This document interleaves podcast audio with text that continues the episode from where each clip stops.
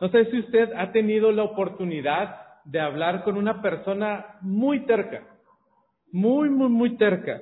Y, son, son como difíciles de, de hacerlos cambiar de opinión. O sea, ellos ya cuando se les mete algo en la cabeza, ya no hay argumento, ya no hay discusión, ya no hay tiempo que tú inviertas que los haga, haga cambiar e, e, esta idea que, ellos ya tienen, ¿verdad? Es difícil que estas personas también puedan aceptar un error o hacer algún cambio de opinión.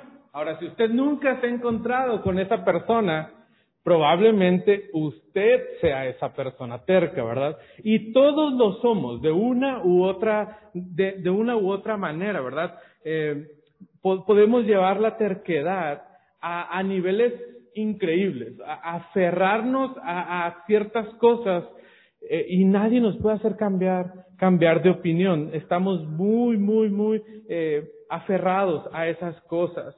¿Y por qué sí?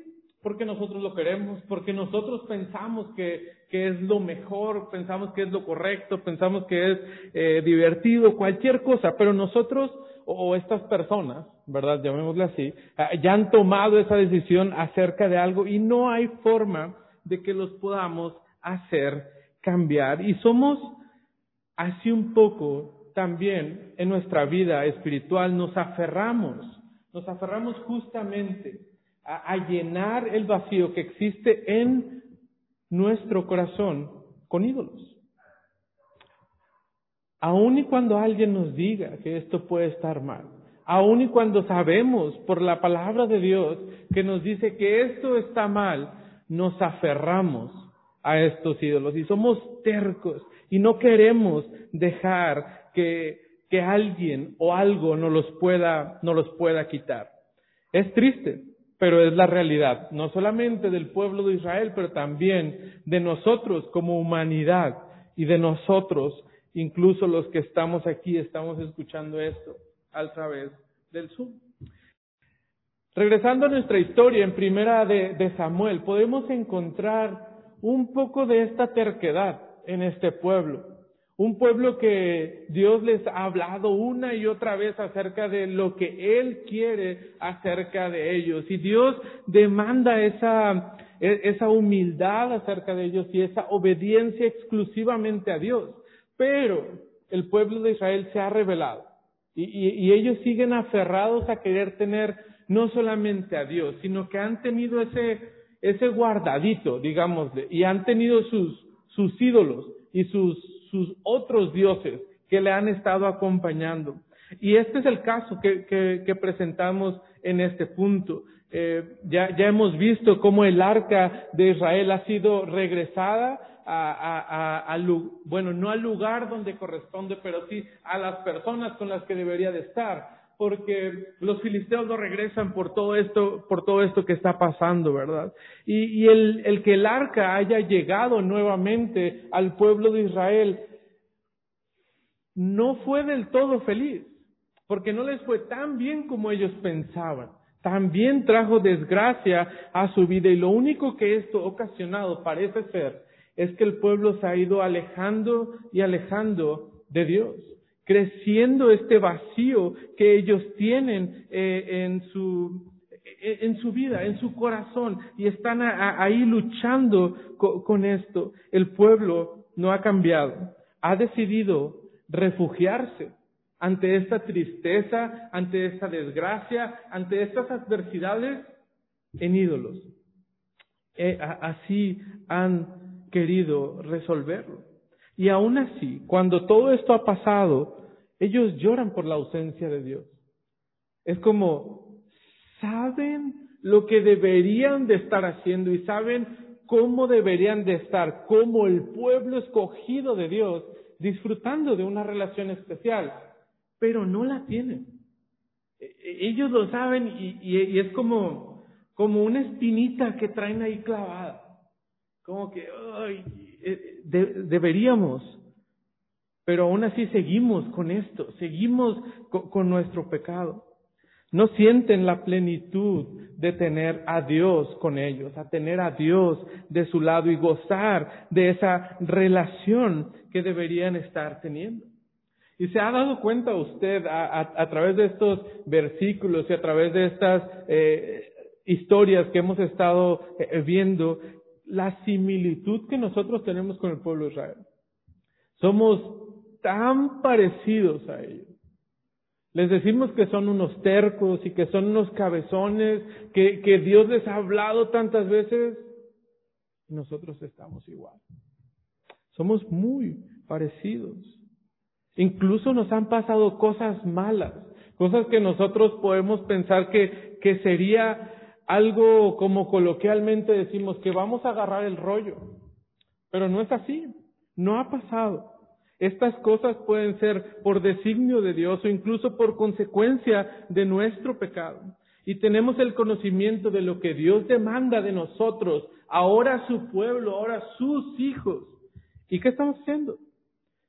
En cambio, usted y yo nos refugiamos en los ídolos. Hemos decidido tomar otras cosas para llenar ese vacío que hay en nuestro corazón, cayendo en un abismo cada vez más profundo de desesperación, de desánimo, de vacío en nuestras vidas, igual que el pueblo de Israel.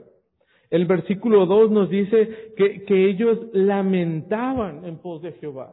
Ellos sabían que estaban lejos y que habían fallado a Dios, pero, pero no se sentían, no se sentían capaz de estar ahí.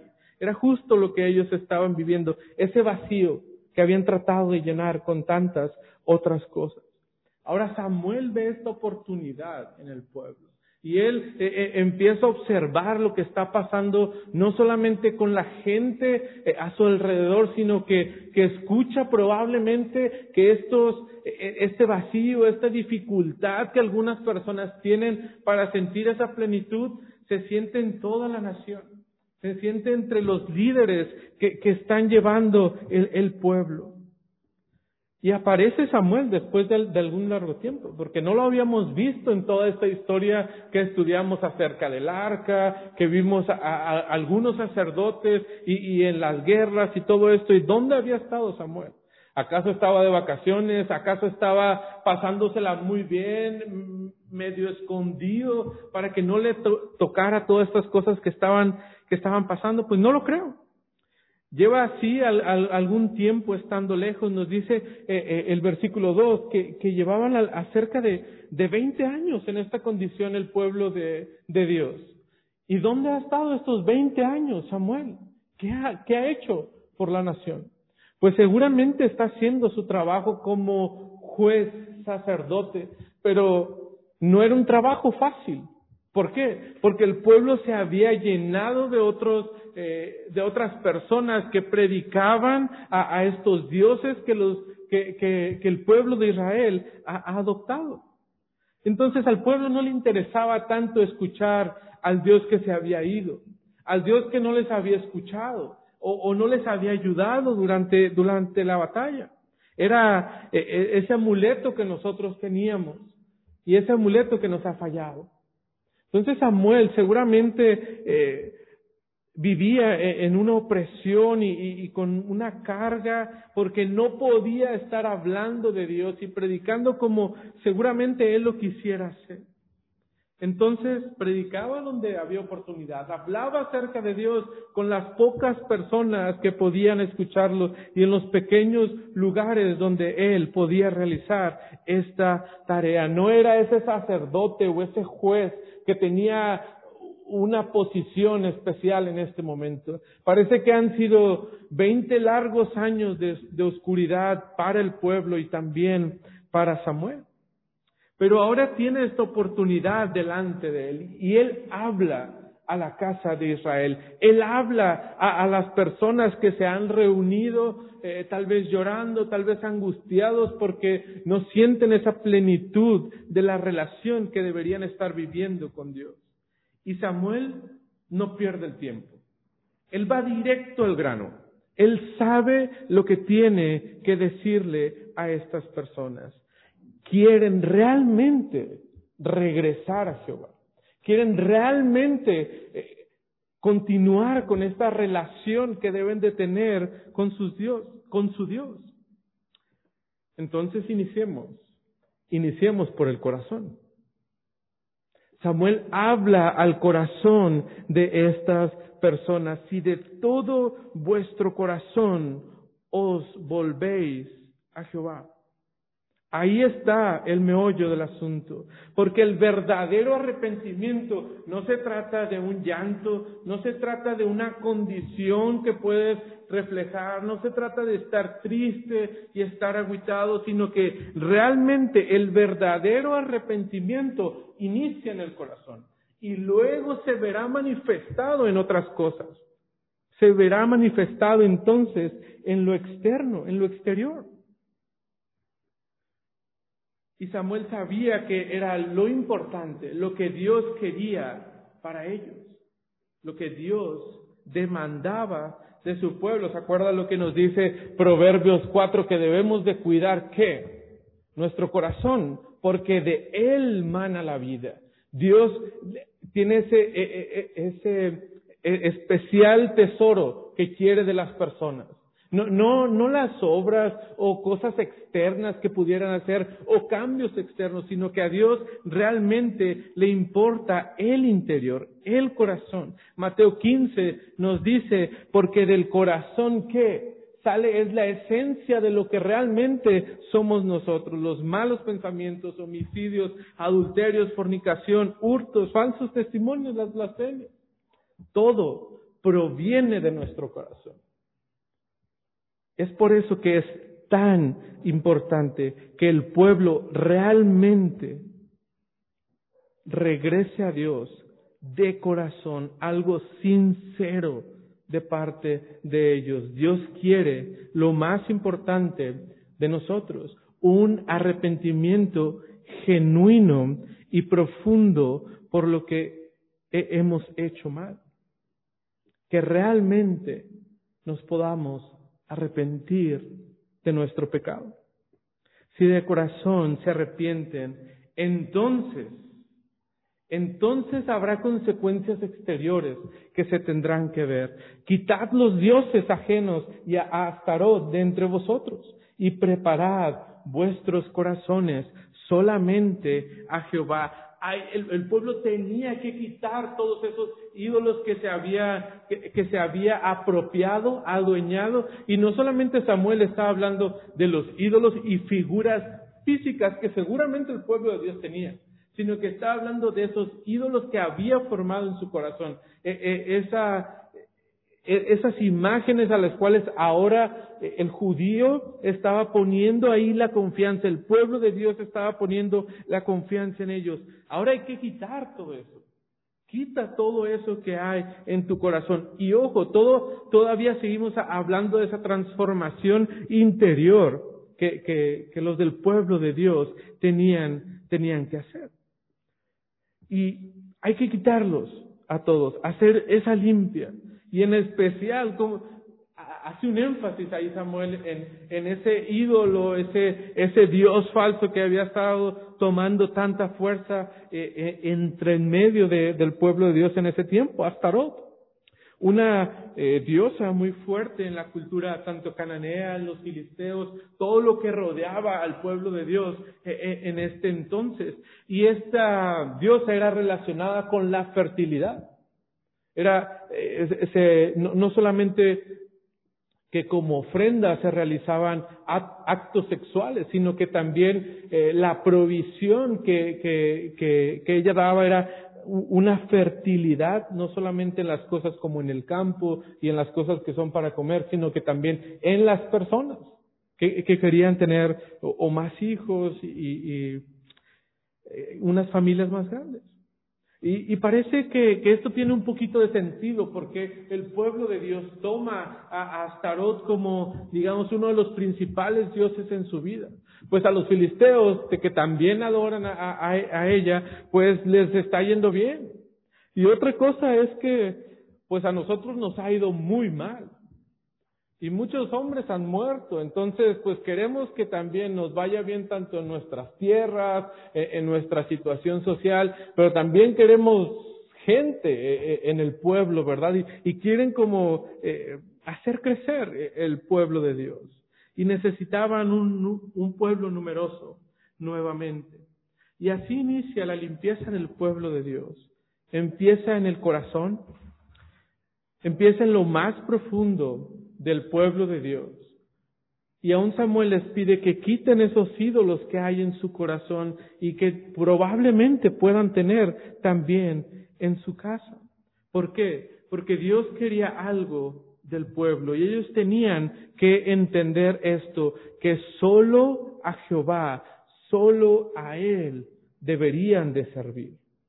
Este era el deseo de Dios para su pueblo. Dios quería que su pueblo tuviera esa relación especial solamente con Él y que le dieran ese lugar que solamente le corresponde a Dios, solamente a Él servir. Tenían que servir en este tiempo que ellos estaban viviendo. Parece que no dejaban de cumplir con sus obligaciones en cuanto a Dios, pero también servían a Dios y servían a otros dioses. Tenían otras cosas que estaban, que estaban haciendo. Y esto no funciona. No, no es la forma en la que Dios quiere vivir en comunión con sus hijos. Parece que el pueblo no veía mal la multiadoración o, o tener varios dioses a la vez. Mateo 6:24 seguramente recuerdan que no podemos servir a qué? A dos señores, porque o aborrecerás al uno y amarás al otro, o estimarás al uno y menospreciarás al otro. Aquí Dios hablando, no, Jesús hablando, no podéis servir a Dios y qué? A las riquezas. Un ídolo que probablemente podríamos tener algunos de nosotros. Pero Dios le pide a su pueblo que se arrepienta y que solamente a Él debe de servir. Entonces, arrepiéntete de corazón para disfrutar una relación plena con Dios. Necesitamos arrepentirnos. El pueblo necesitaba arrepentirse para recobrar eh, eh, esa comunión que tenía con Dios. Pero es también nuestra condición.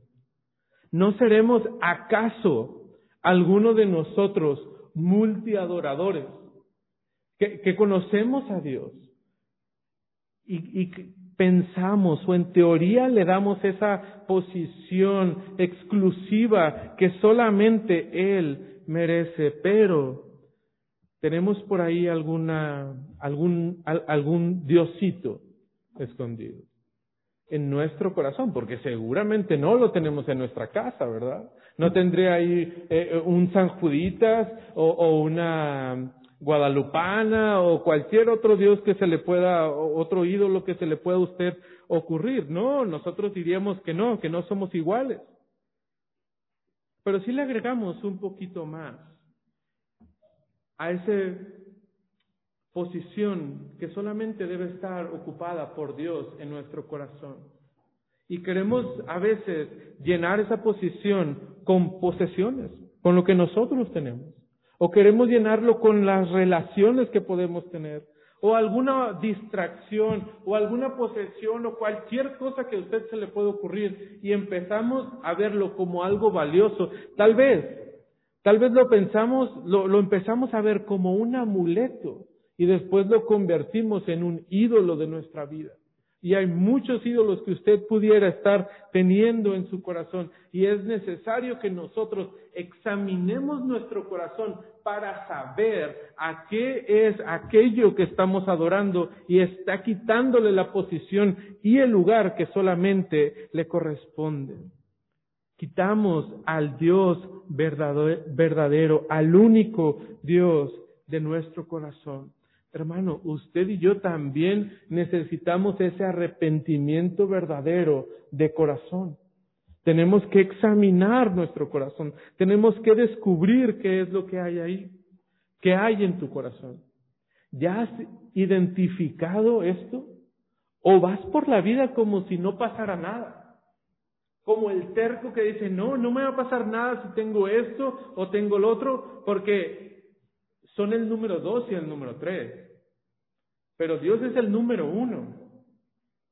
Es que hermano, no debe haber número dos o número tres. Solamente debe estar Dios en nuestra, en nuestra vida. Acto seguido, el pueblo hace lo que Samuel les ha dicho y les ha pedido. Entonces, los hijos de Israel quitaron a los Baales, quitaron a Astarot y sirvieron solo a Jehová. Y Samuel les dijo, reunid a todo Israel en Mizpa y yo oraré por vosotros a Jehová. Parece que el pueblo lo está haciendo de verdad. Parece que estos tortuosos 20 años han servido para algo en el pueblo. Dios ha estado trabajando e-, en la vida y en el corazón de ellos. Y, al escuchar lo que Samuel eh, y Dios demanda de ellos, rápido cumplen con esto. Quitan todo, lo tiran, lo desechan. Y entonces los llama a una reunión eh, con todo el pueblo, que todos pueden estar ahí. ¿Para qué? Pues para hacer una oración.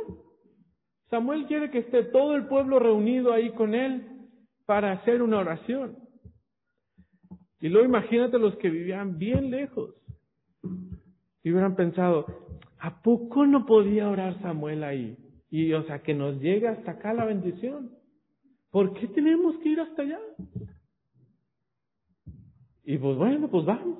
Es Samuel, ¿no? Y ya dijimos todos que teníamos que ir, pues bueno. Ahí vamos. ¿Y se podía hacer? Sí, sí se podía hacer. Samuel lo podía hacer solo, claro que sí. ¿Y la bendición iba a llegar hasta el último rincón? Claro que sí iba a llegar hasta el último rincón. Pero Samuel también quiere hablar al pueblo, quiere que el pueblo escuche acerca de lo que está pasando en la vida de los demás, Quiere que ese arrepentimiento que ha empezado a, brotar en el corazón del pueblo quede bien asentado y todos de una buena vez puedan entender lo que realmente implica que ellos estén ahí, que estén arrepentidos delante de Dios. Y también quería que ellos pudieran entender probablemente que es un compromiso en conjunto es verdad que la relación la iba a disfrutar cada persona, pero como pueblo, como un conjunto, estaban ahora delante de Dios, llegando a un compromiso con Él. Todo el pueblo ahora iba a ir en pos de Jehová, solamente de Jehová y servirle solamente a Él. Todos lo han dejado. Todos han hecho ese compromiso en su corazón, de forma exclusiva, servir a Dios. Pero también, también es bueno externarlo con otros, con otros hermanos o con otros del mismo pueblo en esta ocasión. Y por eso también es importante en nuestras vidas esa cercanía que podemos tener en conjunto con Dios. Pero es que solo es un culto no pasa nada. ¿A poco la oración no, no, va a tener el poder porque no estoy ahí? No, no estamos hablando de eso. Estamos hablando acerca del compromiso que todos tenemos delante de Dios, no delante de un pastor, no delante de, de, unos hermanos, sino un compromiso que nosotros hemos hecho delante de Dios. Es importante entonces que estemos aquí y entendemos que ahorita las situaciones son, son difíciles y estamos pasando por un tiempo eh, sumamente diferente a lo que cualquiera eh, de nosotros habríamos pensado. Pero sí deberíamos de meditar acerca de este punto, de estar delante de Dios como congregación. También implica ser parte de, de este cuerpo y sentir la pertenencia y la hermandad entre unos con otros y ver que mi hermano, mi hermana que tengo ahí a un lugar, también está pasando por la prueba que yo estoy pasando, pero también está haciendo un compromiso con Dios. Y yo me comprometo no solamente con Dios, sino también con mi hermano a cumplir delante de Él y delante de Dios. Pero también llego a ser una ayuda para mi hermano. ¿Qué tanto estamos ayudando a nuestros hermanos en esta labor? Pues es que nadie me ha buscado a mí. Pues entonces yo tampoco busco a nadie.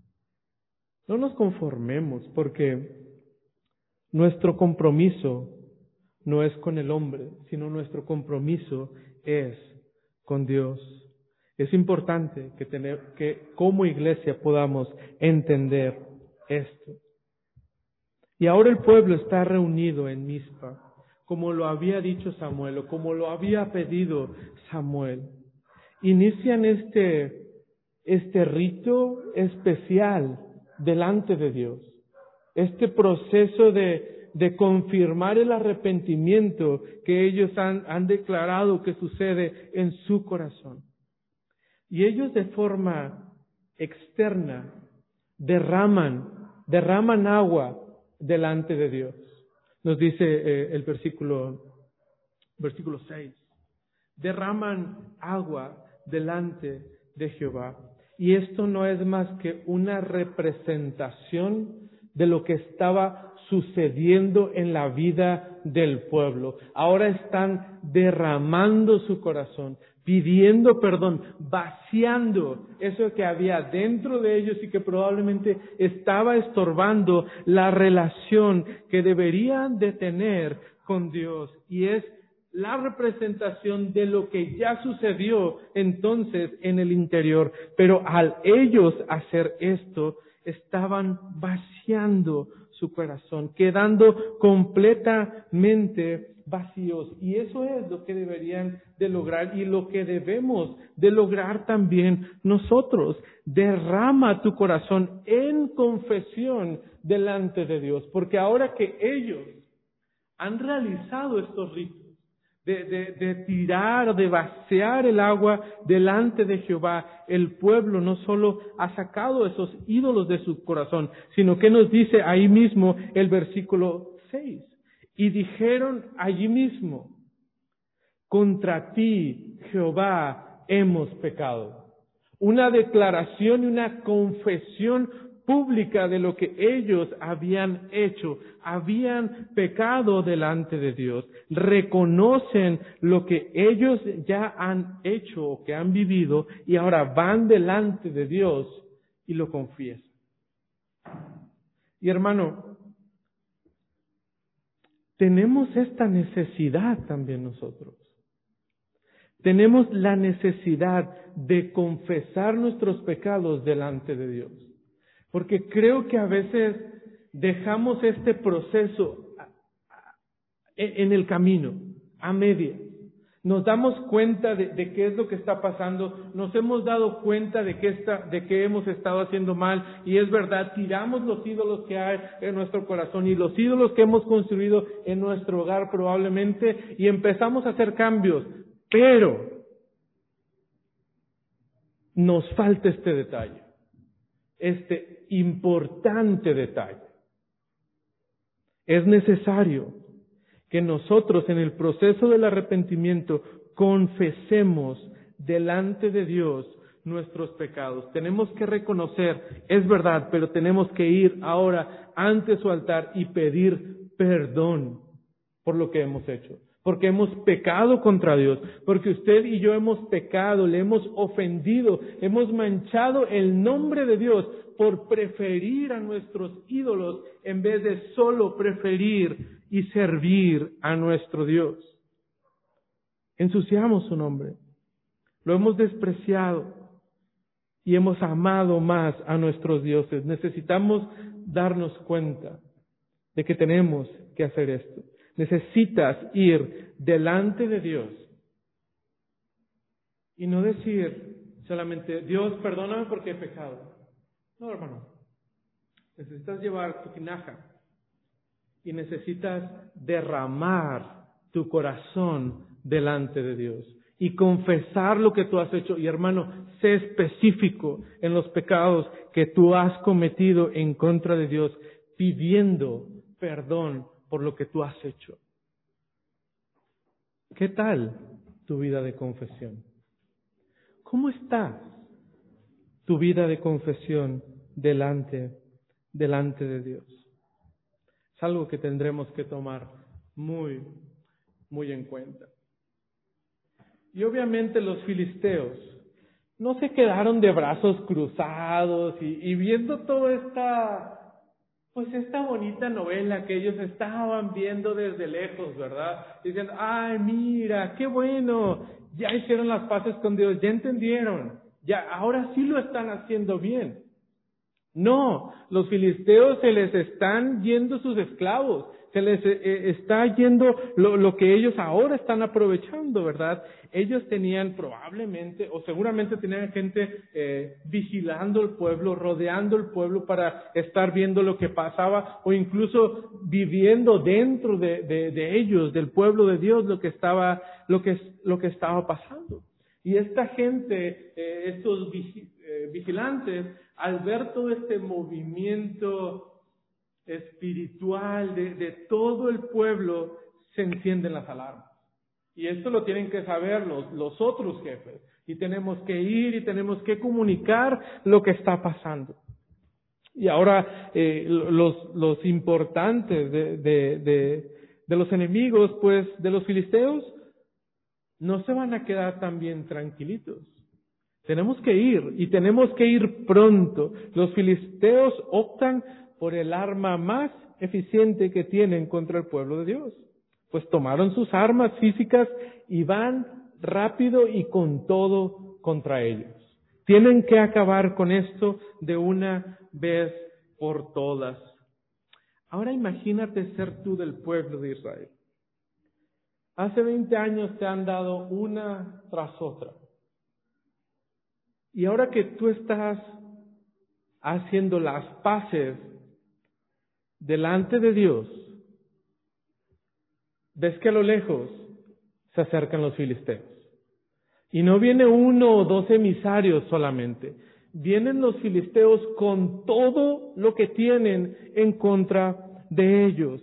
¿Qué es lo que está pasando? Dios, e, e incluso ellos pueden sentir esta, este impulso de reclamarle a Dios, ¿qué es lo que está pasando? O sea, nos acabas de decir eh, a, través de Samuel que si nosotros vamos contigo, tú nos vas a librar de los filisteos. Y ahora, justamente en el momento que lo estamos haciendo, allí vienen. ¿Qué vamos a hacer? Dios, ¿qué está pasando? El enemigo nos asedia. Los recuerdos, imagínate todos los recuerdos que, vienen a estas personas, las historias que han escuchado de lo que está pasando. Y obviamente el pueblo estaba vulnerable. No, no, no fue una reunión de guerra en la cual ellos llevaban sus armas, llevaban sus escudos, su protección. No, ellos van a, tener un tiempo especial con Dios y lo único que seguramente podrían encontrar por ahí sería alguna escoba, alguna herramienta para, para el campo, pero no encontrarían la, la gran cosa. ¿Qué iba a pasar con ellos? Todos vulnerables, nada preparados. Y el pueblo, el pueblo está aterrado. Realmente sienten el temor. Otra vez se va a repetir todo. Y es probable que en el fondo de alguno de ellos sale la tentación, vayan por el arca. Vayan por el arca a ver si ahora funciona. Ahora que hemos hecho bien las cosas con Dios. Pero gracias a Dios, el pueblo en general, el conjunto, no responde de esta manera. Vemos a un pueblo transformado por la obra y gracia de Dios en sus vidas. Una respuesta completamente diferente. La condición, la misma. Los sentimientos incluso los mismos. Nos dice que estaban con miedo, llenos de temor. Pero ahora, ¿qué hicieron? Versículo 8. Y ellos le dijeron a Samuel, no ceses de clamar por nosotros a Jehová nuestro Dios para que nos guarde de la mano de los filisteos. Y ante la adversidad, refúgiate en el Dios Todopoderoso. Así como el pueblo de Dios lo hizo. Pudieron regresar a tal vez implorar a sus ídolos, a traer esos amuletos que ellos pensaban que les iban a funcionar. pero ahora su corazón estaba limpio y ahora ellos le habían dado el lugar único y exclusivamente a Dios. Y su respuesta es completamente diferente. No más amuletos, no más ídolos en el corazón, no más dioses falsos. El pueblo ahora había entendido que sólo la mano poderosa de Dios podría salvarlos de las adversidades. Entendieron que el Dios soberano los guiará en esa victoria, pero solo los guiará si ellos están en obediencia. Lo único que el pueblo tenía que hacer era que humillarse delante de Dios, reconocer quién era Dios y ponerle y darle ese lugar especial a Dios en su vida, humillarse delante de Dios. Y hermano, esta es una clara representación de la obra que Satanás también hace. Porque cuando usted y yo estamos delante de Dios y hemos tomado la decisión de arreglar nuestra vida, de arreglar nuestro corazón, podemos llegar a tener esta idea eh, romántica de que todo saldrá bien. Pero no, Satanás está afuera y está vigilando qué es lo que está pasando. Y cuando tú decidas entonces ponerte en serio en las cosas de Dios, en el instante siguiente, viene por ti Satanás. Y tú debes refugiarte solamente en Dios Todopoderoso y depender solamente de Él. Debemos hacer ese compromiso, aun y cuando parezca difícil. Y aún y cuando estemos aterrados por la situación que puede pasar o que puede estar pasando, debemos de confiar y asegurarnos solamente en Dios. ¿Cómo responde Samuel ante esta petición que le hace el pueblo? Pues con un sacrificio.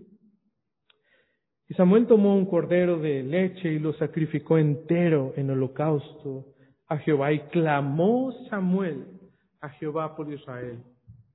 Era necesario hacer este sacrificio, porque no podía llegar solamente por sus propios méritos delante de Dios, sino que tendría que derramarse sangre para que entonces pudiera interceder por el pueblo. Y Cristo mismo realiza y ejemplifica perfectamente esta función para con nosotros. Lo vemos en, Romanos 8.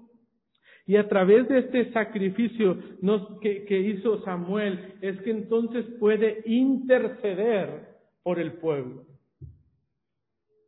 Y su oración, ¿qué nos dice al final del versículo 9? Y Jehová la oyó. Jehová le oyó. Qué gran alegría para el pueblo.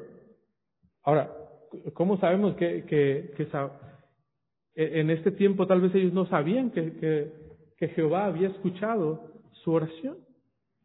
La presencia de Dios que antes había sido exiliada, había salido de delante de ellos, ahora pueden disfrutar nuevamente de esa relación. Lo que el pueblo de Dios había perdido era a Dios y ahora Dios mismo está cuidando a su pueblo y está eh, aceptando la oración delante de ellos por la pura gracia que Dios tuvo para con su pueblo y ahora está intercediendo por ellos, haciendo lo que ellos necesitan.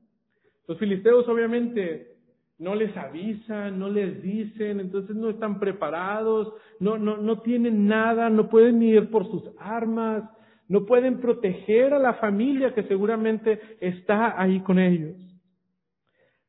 Los filisteos es, tanta la, la, prisa con la cual ellos llegan que parece que, se, que todo esto se, se, se lleva a cabo en el mismo tiempo. Mientras aún Samuel está llevando a cabo ese sacrificio, los filisteos llegan al lugar donde ellos están, dispuestos no solamente a pelear, sino vienen dispuestos a acabar con este pueblo si es necesario. Pero ahora, ahora las cosas son diferentes. Ahora ellos no tenían que llevar el arca. Ahora incluso ellos no tenían que hacer mucho. Dios, a través de Samuel, en el versículo 3, aquí mismo, había prometido que los iba a proteger de los filisteos, siempre y cuando se volvieran y sirvieran solamente a Dios. ¿Cómo obra entonces a favor de los israelitas este Dios poderoso? Pues de una forma sorprendente, de una forma incluso que no podemos entender ni imaginar. Cuando todo esto está a punto de llevarse a cabo, los filisteos están a punto de atacar al pueblo de Dios, escuchan un gran trueno, un gran estruendo que deja a los filisteos perdidos.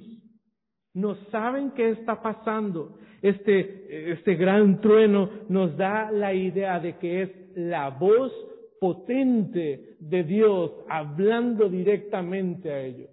Imagina o trata de imaginar al menos esto.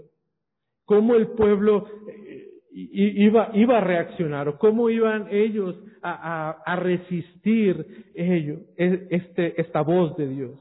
Fue tan impactante que incluso podemos ver, eh, ¿se acuerdan de, Ana hablando acerca de, esto, eh, del Mesías en el capítulo 2 nos dice, delante de Jehová, de Jehová, perdón, serán quebrantados sus adversarios y sobre ellos tronará desde los cielos. Jehová mismo cuidando a su pueblo, cuidando a ellos desde el mismo cielo con esa voz potente que los deja sordos, los deja confundidos, los deja perdidos.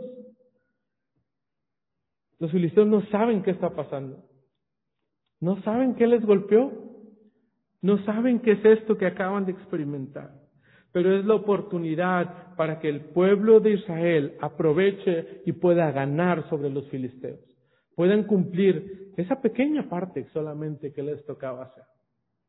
Solamente van tras de ellos, siguiéndolos y tratando eh, de, matar a alguno que otro que, estuviera ahí.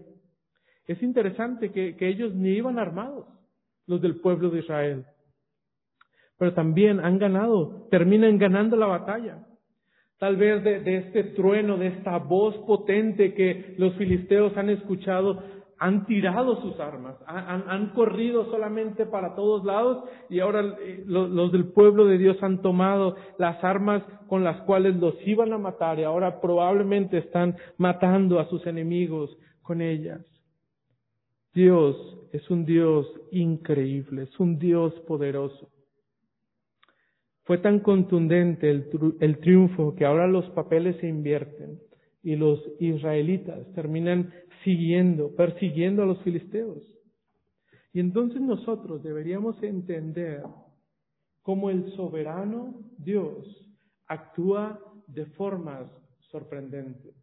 Tenemos un Dios que está controlando todo y que está actuando de una forma increíble que nosotros no podemos entender.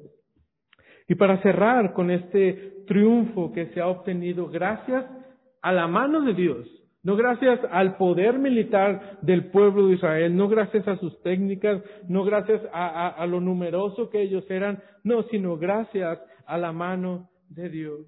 Samuel toma una piedra y la pone en un lugar específico para conmemorar la ayuda de Dios. Y, y, cuando leemos y cuando vemos esto deberíamos encender las alarmas, porque el pueblo de Dios tiene un problema.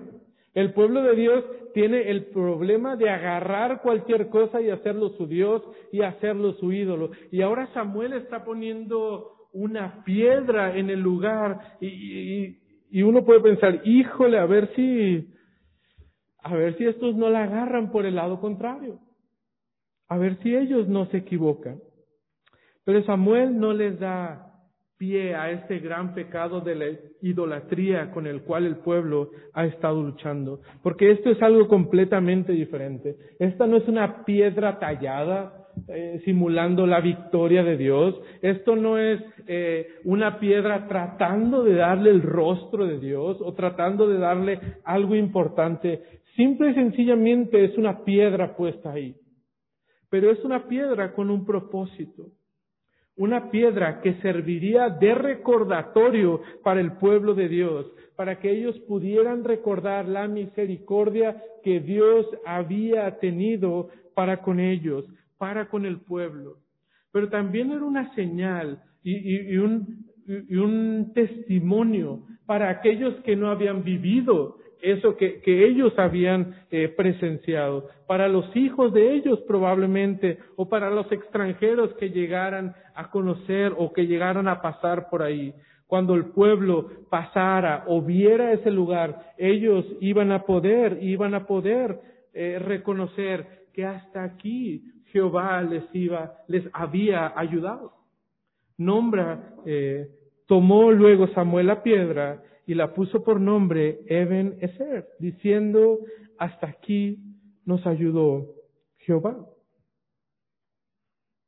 El pueblo puede recordar lo que Dios hizo, el milagro, la maravilla como Él actuó, pero, pero también iban a recordar lo que Dios demanda de parte del pueblo.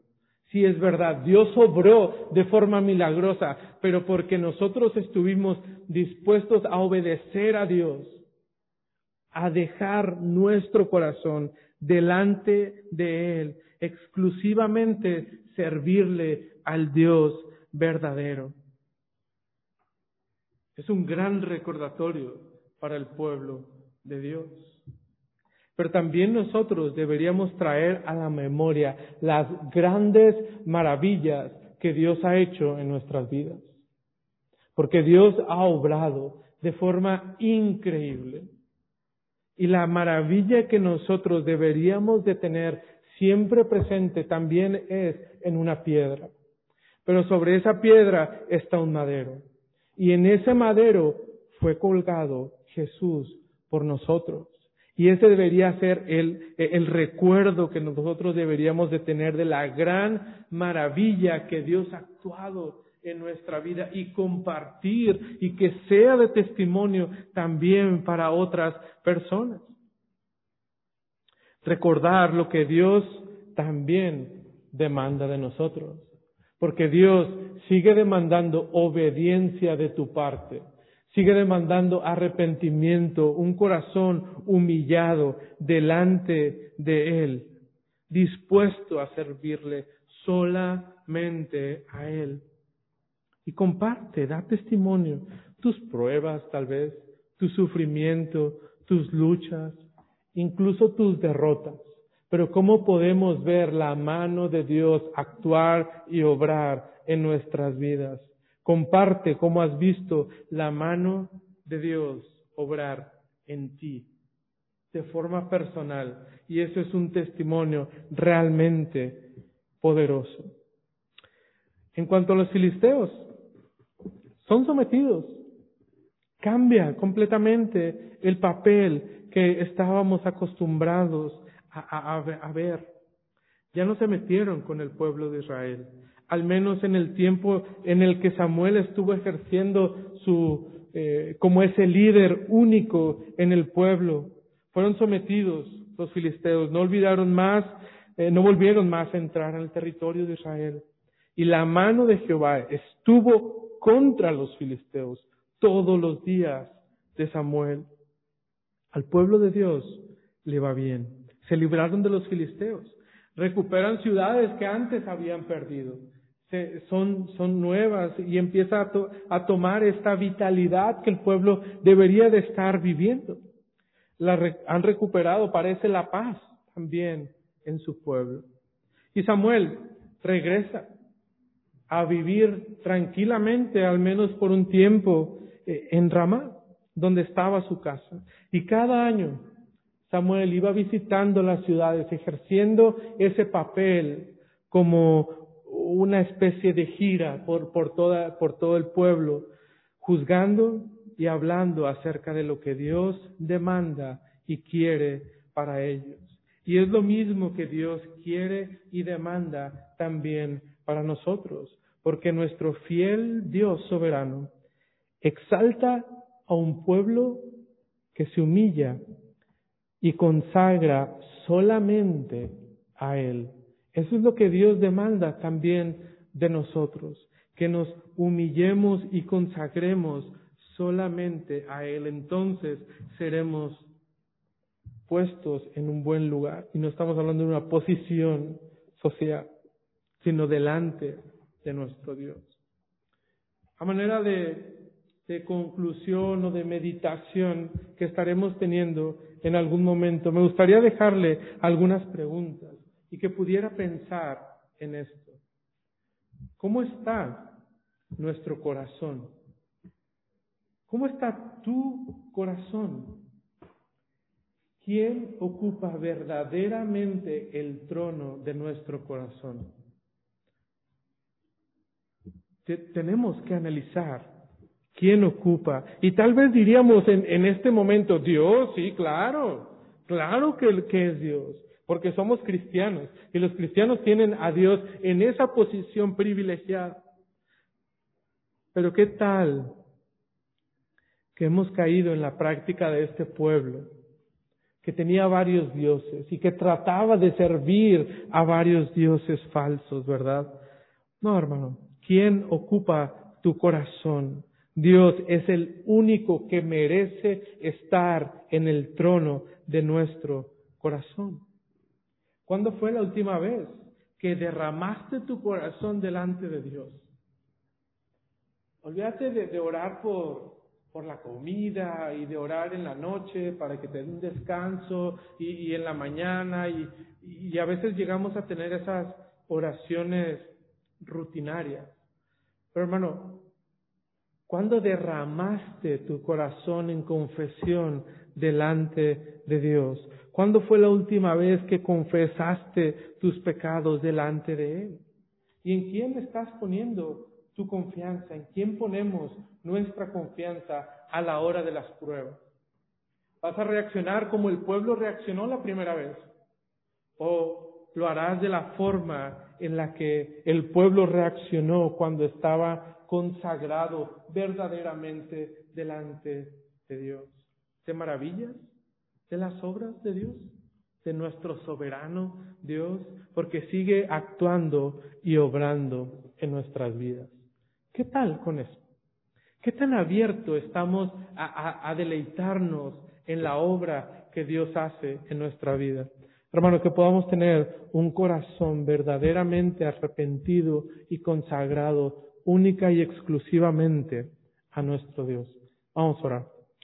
Padre, gracias porque tú eres paciente y misericordioso con cada uno de nosotros. Dios te pedimos que como iglesia, que Iglesia Bautista La Gracia, realmente pueda tenerte única y exclusivamente a ti como nuestro Dios y como Señor de nuestras vidas. Padre, obra en nosotros, que podamos tener ese tiempo de meditación delante de ti, que podamos confesar las cosas que hemos hecho mal, que podamos quitar y arrancar esos ídolos que hemos atesorado en nuestro corazón. Señor, rogamos que tú hagas la obra entre nosotros, que tu Espíritu Santo nos dé convicción de ese pecado que queremos esconder o que queremos guardar. Gracias Dios por este tiempo. Gracias por tu palabra viva y eficaz, Señor. En Cristo Jesús oramos. Amén.